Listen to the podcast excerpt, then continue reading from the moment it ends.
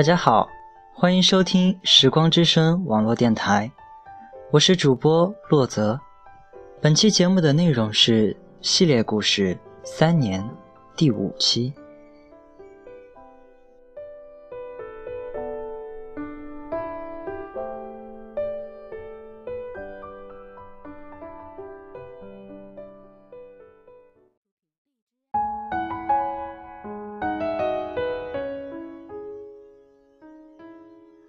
肯尼陷入了回忆。肯尼，该吃饭了。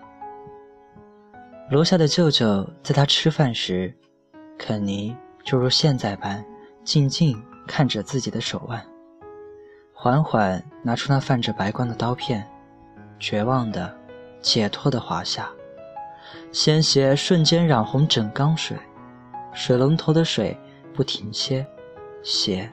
也毫无停下的趋势。慢慢的，一条由血与水汇成的溪流形成。精神开始涣散，在双眼闭上的同时，好像有人进来，呼喊着他的名字：“肯尼，肯尼，你醒醒，肯尼！”他的声音是那般急切。当肯尼醒来时，星星。早已绽放点点光芒，他感觉自己到达了天堂，但手腕处传来的痛感却在提醒他，他还没死。不久后，舅舅走进他的病房，不说话，只是静静地看着他，用手揉了揉他的头发，不显现自己的疲惫，却依旧被肯尼发现了他通红的双眼。浓郁的烟味令肯尼想要皱眉，但他却笑了，笑着笑着，把悲伤哭给了他，那个在世界上仅剩的家人。肯尼停止了回忆，走出屋子，不舍得回首看去，却发现沈玉伦站在车旁，微笑着看着他。肯尼慌忙想离开，却听见沈玉伦说：“姓名沈墨，性别男，留学海归。三年前因姐姐去世回国，并且带走自己的小侄子沈肯尼。然后一年前的某天却突然发生车祸，起因是肇事司机酒驾闯红灯。目前沈墨本人正躺在医院病床上。”毫无醒来迹象，准确来说，他现在是植物人。植物人一词回荡在肯尼的脑海，他愤怒地看着沈玉伦，说着：“你调查我，肯尼，你跟你舅舅一起生活了两年，那第三年呢？你舅舅出事后的第三年，你去哪儿了？”沈玉伦平静地问着，然而。此时此刻的肯尼就像只刺猬，他用嘲讽的语气说着：“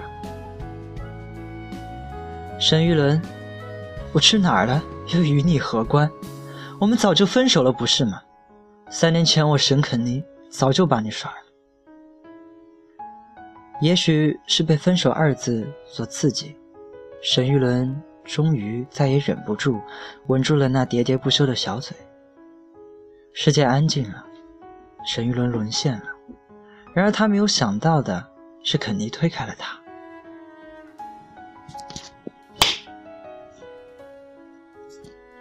沈玉伦的脸颊瞬间变得通红，刚刚的巴掌声在两人心中响彻云霄。肯尼不可思议地看着自己的手掌，感受着偶尔传来的麻痹。肯尼，我。沈玉伦仿佛感受不到脸上疼痛似的，他现在满心心疼的是站在他面前无助的肯尼。沈玉伦，你不要再来找我了，我们真的不可能。终于不忍再说出更伤人的话语，肯尼转身离开，他不敢看沈玉伦，因为他会心疼。刚刚的那一巴掌，就像有人拿刀在一刀一刀剜着他的心，令他后悔不已。一巴掌仿佛打醒了两个人，沈玉伦再也没有来找沈肯尼，而肯尼也顺利找到工作，生活似乎进入平静的轨道，如同那破旧的火车，再无鸣笛的号角。但车站总会有火车驶来，不平静也会不请自来。多日后，肯尼收到了那曾经的约定，二十五朵玫瑰是那般艳丽，但肯尼不知道为什么，此刻希望达成，心却那般疼痛。二十五朵玫瑰的花语是：祝你幸福。泪模糊了双眼。此刻却看得那般清晰，沈玉伦与沈肯尼再无联系了。多么清晰的概括！明明肯尼心中所想达成，但为什么他再也笑不出来？在这一分、这一秒，肯尼彻底的知晓。他知道自己在后悔，知道自己在后悔失去沈玉伦。他突然发现，曾经所发生的一切都没有比失去沈玉伦更让他崩溃，更让他绝望。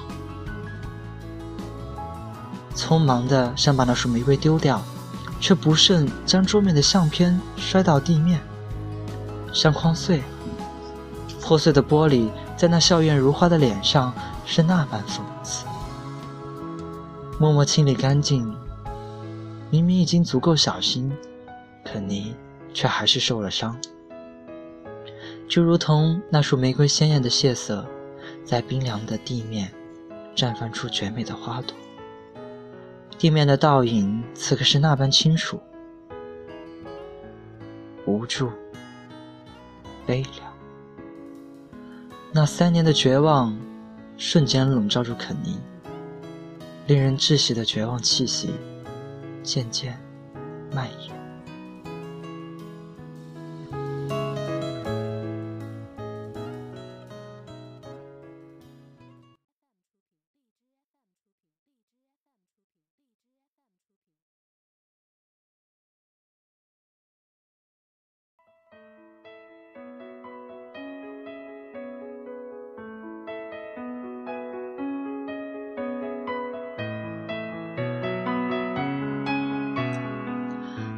本期的节目到这里就要和大家说再见了，下期节目将会是我们三年系列的最后一期，沈玉伦跟沈肯尼还有没有可能破镜重圆呢？